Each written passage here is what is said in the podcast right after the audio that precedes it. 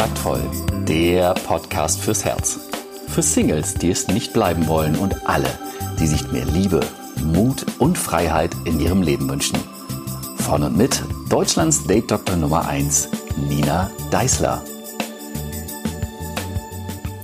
Da bin ich wieder, auch wieder pünktlich am Freitag. Wunderbar. Vielen Dank für euer Feedback und die Rezension. Falls du es noch nicht getan hast, bitte hol es baldmöglichst nach.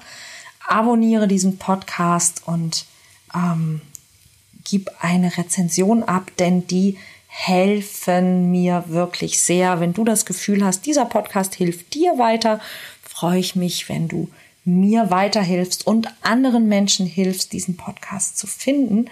Und heute gehe ich auch noch mal auf etwas ein, das es so auch im Blog gibt. Ich habe aber von einer Hörerin gehört und das hat mich total gefreut. Sie sagt, ja, ich kann natürlich auch deinen Blog lesen und das mache ich auch öfter, aber ich finde es tatsächlich noch viel, viel schöner, wenn du mir die Dinge erzählst, wie du das eben im Podcast tust, weil erstens hat das dann noch mal die persönlichere Note und zweitens erzählst du auch immer noch mal ein paar Sachen, die du eben nicht geschrieben hast und das finde ich immer sehr bereichernd. Vielen, vielen Dank dafür. Darüber freue ich mich sehr und ähm, ja, letztlich Natürlich möchte ich, möchte ich nicht beständig äh, redundante Infos irgendwie verbreiten, aber es ist auch für mich schön zu wissen, dass ich auch manchmal einfach auf Dinge eingehen kann, über die ich schon mal geschrieben habe und euch das trotzdem nicht langweilig wird. Mir wird, glaube ich, auch nicht langweilig, denn das Thema ist sehr vielschichtig. Und heute geht es darum, was meine Geschichte war und was du für dich vielleicht aus dieser Geschichte auch lernen kannst. Und einer der ersten Sätze, den ich immer darüber sage, ist, mach das nicht nach. Aber glaube, dass es möglich ist. Ja, mach das nicht nach. Du musst das nicht nachmachen. Aber sieh einfach, es wäre möglich. Worum geht's? Es geht darum, dass ich ein Mensch bin, der ja was ziemlich Verrücktes erlebt hat. Ich habe von meinem Mann beim zweiten Date einen Heiratsantrag bekommen.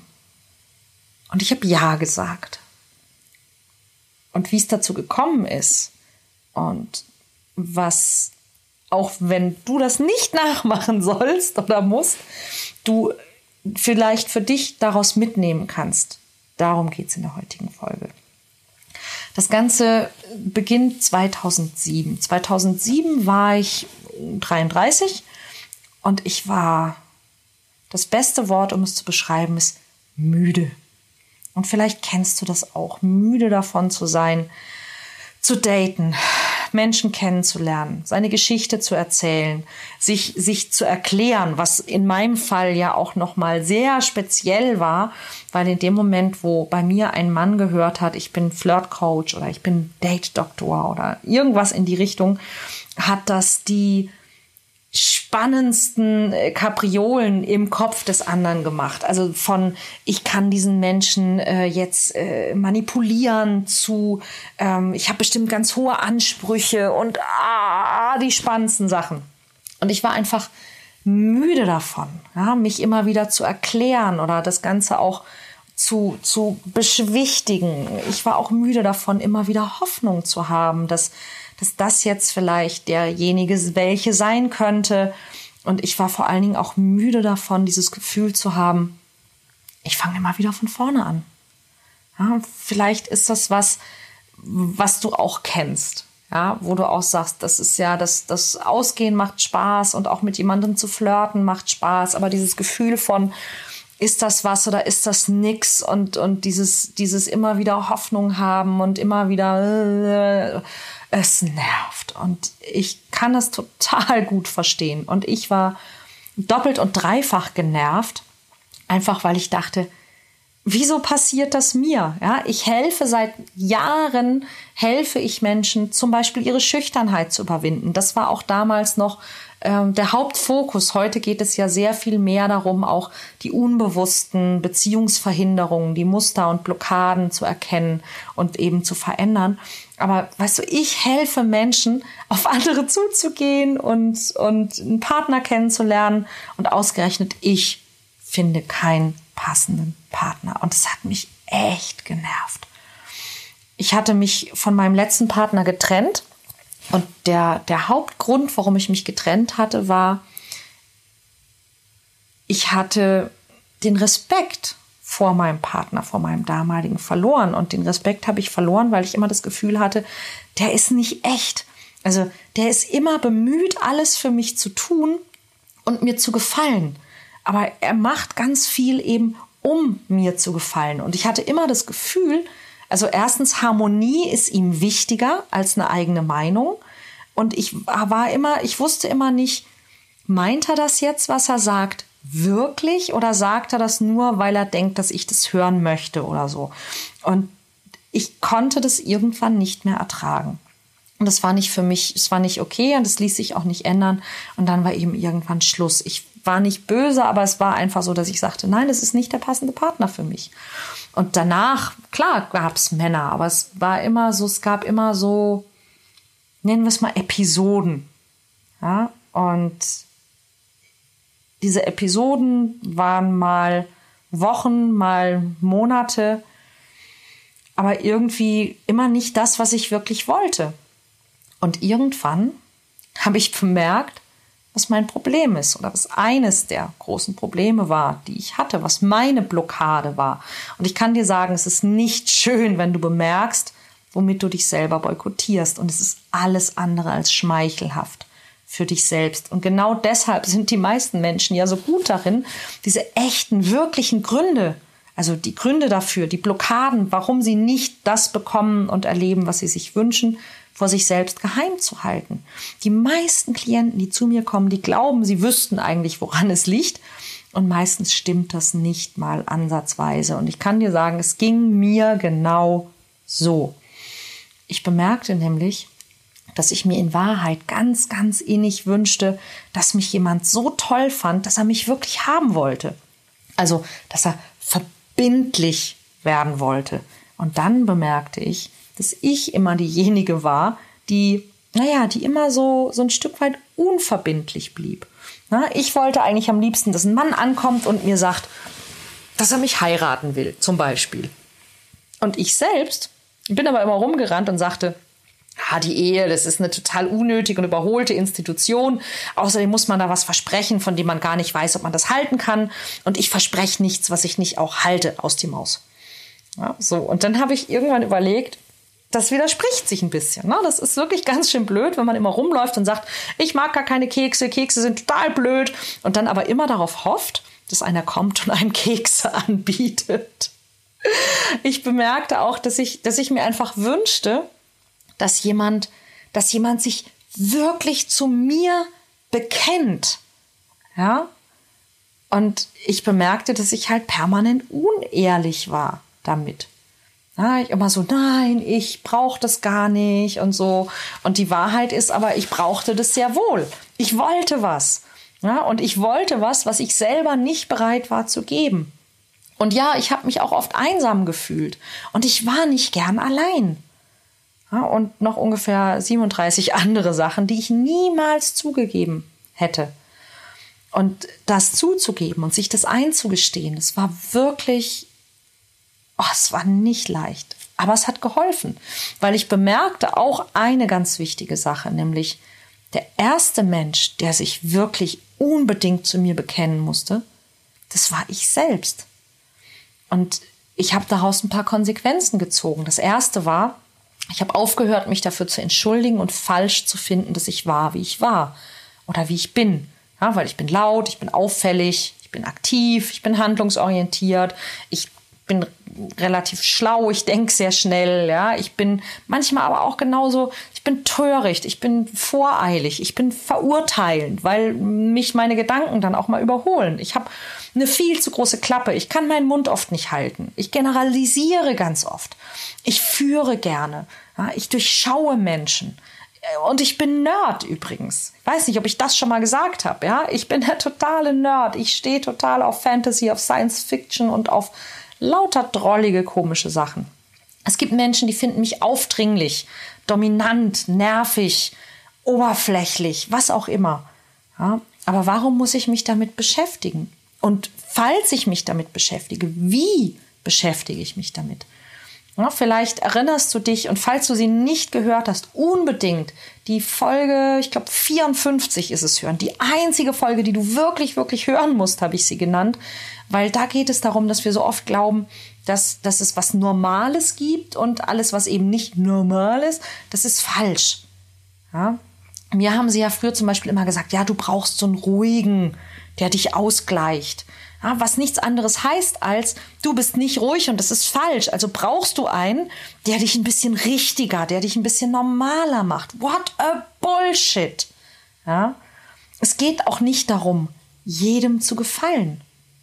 Es geht darum, jemanden zu finden, dem du gefällst und nicht irgendwas zu tun, damit du möglichst vielen gefällst.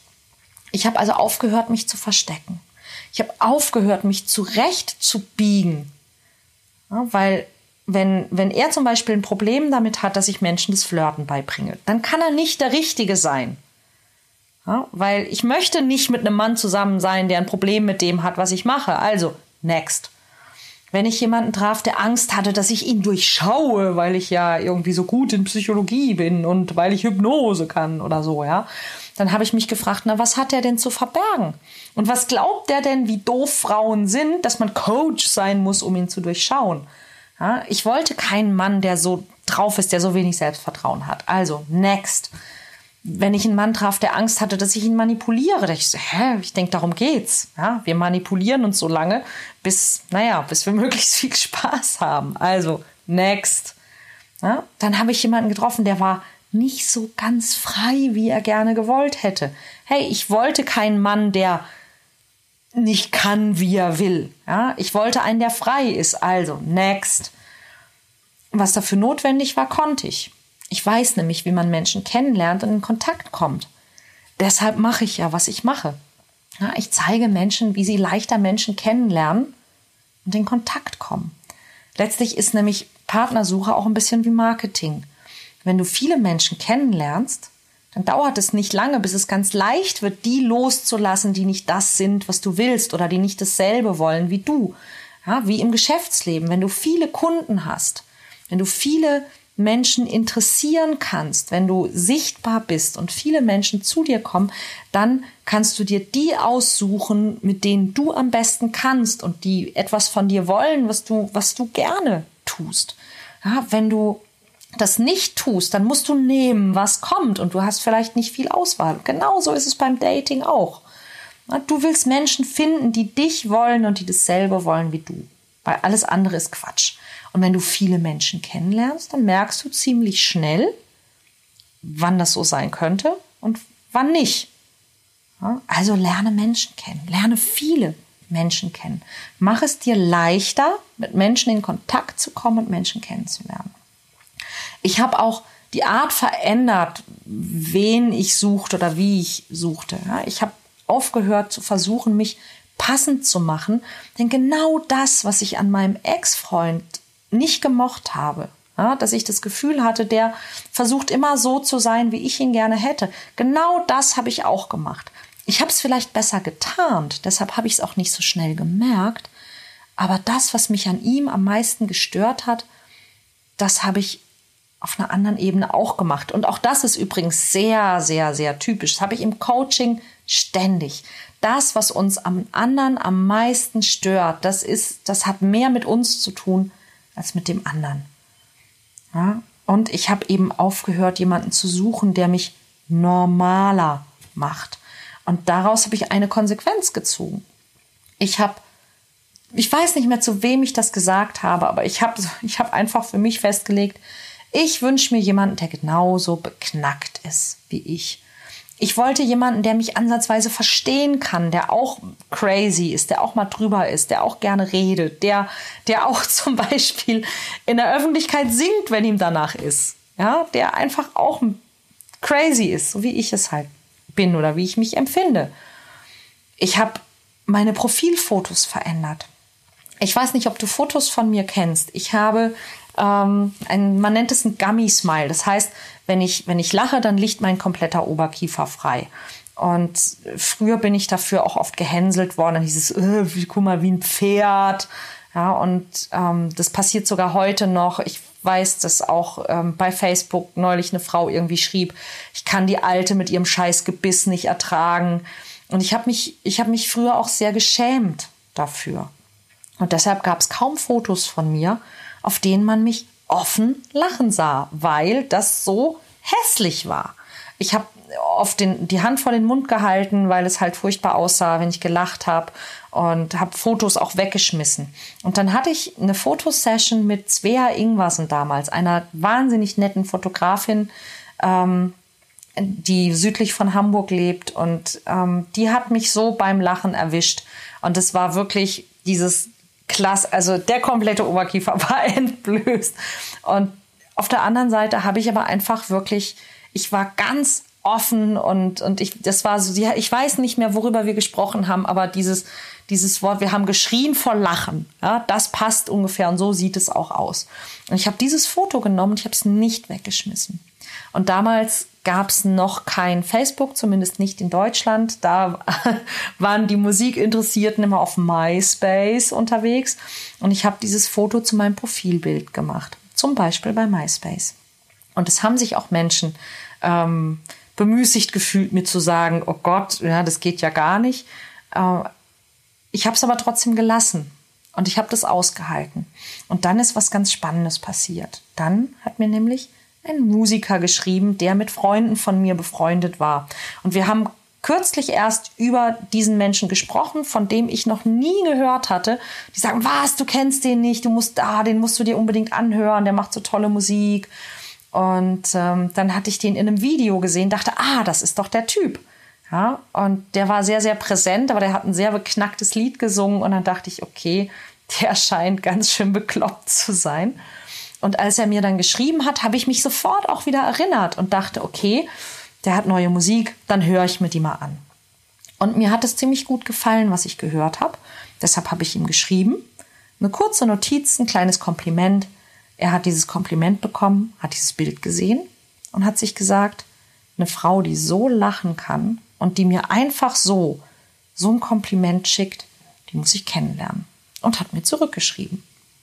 Und am Anfang haben wir uns immer nur über Musik unterhalten und es ging, also wir waren nicht nicht wirklich auf Partnersuche, weil ihm ging es interessanterweise genauso. Er war auch müde. Er hatte auch gerade was hinter sich gebracht, von dem er im Nachhinein dachte, dass er es vielleicht besser gelassen hätte.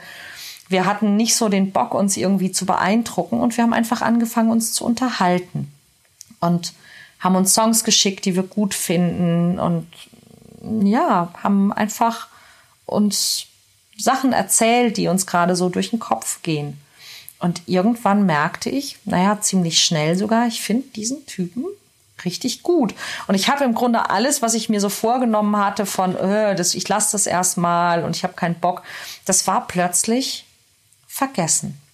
Und ich weiß noch, als er mich das erste Mal angerufen hat, da war ich im Büro und ähm, ich habe das Telefon klingeln gehört und ich wusste in dem Moment, wo das Telefon klingelt, aus irgendeinem Grund, das ist er. Und ich ging ran und er war es wirklich. Und ich glaube, wir haben nur, nur blöd gelacht am Telefon. Aber danach konnte ich nicht mehr schlafen. Und dann habe ich irgendwie, plötzlich merkte ich, ich bin dabei, mich in jemanden zu verlieben, den ich überhaupt nicht kenne. Und da ist auch was für dich drin, weil letztlich ist es immer so. Ja, wir kennen die Menschen nicht, in die wir uns verlieben. Wir verlieben uns nämlich nicht in den Menschen, wir verlieben uns in eine Idee von jemandem. Ja, und dann lernen wir erst den Menschen kennen und dann sind wir auch manchmal enttäuscht. Es hat aber nichts mit dem Menschen zu tun, sondern mit der Idee, die wir von ihm hatten. Und das ist auch nicht schlimm. Wir dürfen uns in Ideen verlieben. Naja, ich aber habe gedacht, okay, ich brauche jetzt definitiv so eine Art Realitätsabgleich und ich muss dahin. Dann hat meine Freundin mich gefragt, was wünschst du dir denn eigentlich? Und ich habe gesagt, ich wünsche mir einen Mann, der mich seinen Freunden vorstellt mit den Worten, das ist sie. Und dann bin ich nach Berlin gefahren für den Realitätsabgleich, weil ich einfach wissen wollte, was dahinter steckt. Ich wollte wissen, wie der halt so war, dieser Typ. Ja? Wie, wie der riecht, wie der mich angucken würde, wie das sich anfühlen würde, wenn der einen Arm um mich legt. Ob er küssen konnte, wollte ich wissen. Und ich bin hingefahren und ich habe ungefähr zwei Stunden gebraucht, um all das rauszufinden. Wir sind spazieren gegangen. Ähm, ja, keine Details, aber es war, es war wirklich total nett. Wir sind, wir sind mit unseren Hunden aus dem Haus gegangen, wir sind spazieren gegangen. Er hat den Arm um mich gelegt. Ich dachte, ja, so soll sich das anfühlen. Dann haben wir Freunde von ihm getroffen und er legt wieder so den Arm um mich und geht auf diese Freunde zu und sagt, das ist sie, das ist meine Nina. Und ich denke, äh, er hat's gesagt, ja. Total schräg. Ich war echt sprachlos. Naja, wir haben uns dann für das kommende Wochenende in Hamburg verabredet. Ich bin zurück nach Hamburg gefahren und meine Freundin fragte, und, und, und, und, und, wie ist er? Und ich sagte einfach, den heirate ich. Und sie so, mm, ja, ja, genau. Und hat irgendwie eine blöde Bemerkung darüber gemacht. Und drei Tage später hat er mich angerufen und sagte, er hat ein Lied für mich geschrieben. Und es wäre ihm jetzt auch ein bisschen komisch, weil ähm, das sei ihm sofort eingefallen, als ich aus dem Haus bin und es wäre so eine Art Heiratsantrag. Und ich so, oh, krass. Und tja, zwei Tage später kam er dann wirklich nach Hamburg und hat ihn tatsächlich gemacht. Kein Heiratsantrag beim zweiten Date. Und ich habe Ja gesagt. Das war 2007. Und die meisten meiner Freunde hielten das für einen Scherz. Andere sagten, ja, ja, macht mal. Ich glaube, es hat uns keiner länger als zwei Jahre gegeben. Wir haben im Mai 2008 geheiratet. Und ich glaube, die meisten Leute, die zu unserer Hochzeit kamen, die waren nur neugierig, weil sie nicht glauben konnten, dass wir das wirklich tun. Aber wir haben es getan. War das vernünftig? Sicher nicht. Aber sind wir mal ehrlich, wer will schon aus Vernunft heiraten? Ne? Die Menschen, die ich kenne, die aus Vernunft geheiratet haben, von denen war die Hälfte auch geschieden. Also muss es vielleicht gar nicht vernünftig sein. Und wir kannten uns nicht wirklich gut. Andererseits, ganz viele Menschen, die sich gut kannten und geheiratet haben, waren auch schon geschieden. Also war das offensichtlich auch kein Erfolgskriterium am Ende kommt es nicht darauf an, wie lange du jemanden kennst, sondern ob du die richtigen Gemeinsamkeiten hast, ähnliche Werte, Visionen, ein ähnlicher Humor und du solltest ansatzweise dasselbe unter dem Wort Partnerschaft verstehen. Wie gesagt, mach es nicht nach, aber ich will dir einfach nur sagen, es kann passieren. Bei mir hat es von äh, scheiß doch drauf, ich habe keinen Bock mehr, ich bin genervt, nö, zu ich heirate und über beide Ohren verliebt zu sein, ungefähr vier Wochen gedauert. Ja, zwischen diesem, diesem angepissten Single und der, der glücklichen Braut lagen ungefähr sieben Monate. Ja, und dasselbe sagt mein Mann auch. Ja? Der hatte auch den Kanal voll und der hätte nie gedacht, dass er innerhalb von ein paar Wochen einer eigentlich völlig fremden Frau spontanen Heiratsantrag macht und die heiratet. Ja, und es geht nicht um heiraten. Es ist völlig egal, welches Beziehungsmodell du bevorzugst. Ich will dir nur sagen, es ist möglich. Ja, und es hat ganz, ganz viel mit dir zu tun. Ja, dass du echt wirst. Und übrigens, ganz wichtig, das war kein Happy End. Es war ein Anfang. Es war der Anfang von einer neuen Reise, von einem neuen Abenteuer mit Hochs und Tiefs, höhere Hochs und tiefere Tiefs als je zuvor, weil dieser Mann genauso beknackt ist wie ich. Ja, und weil wir uns wirklich aufeinander eingelassen haben. Und es ist anstrengend. Und es ist die Mühe wert. Ja, und das ist, das ist meine Geschichte. Und das ist der Grund, warum ich heute immer noch und jetzt noch viel, viel, viel lieber Menschen dabei unterstütze, die Liebe zu finden, weil ich weiß, dass es geht und weil ich weiß, dass es sich wirklich lohnt. Macht es nicht nach. Aber glaube, dass es möglich ist. Das ist, was ich dir heute sagen möchte. Und auch heute habe ich wieder ein bisschen überzogen. Und auch heute hoffe ich wieder, dass es dir trotzdem gefallen hat. Nächste Woche gibt es dann dafür einen Quickie.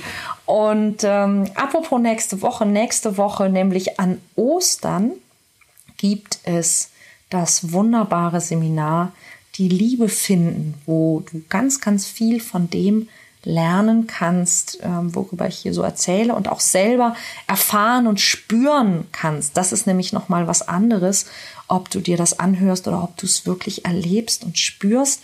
Die Plätze für Frauen sind leider seit langem schon ausgebucht, aber wir haben, glaube ich, noch zwei Männerplätze frei. Also wenn du ein Mann bist und dies hörst und dir denkst, ach, hm, ich würde ja eigentlich auch irgendwie gerne, dann komm zu diesem Seminar, denn das wird dein Leben verändern.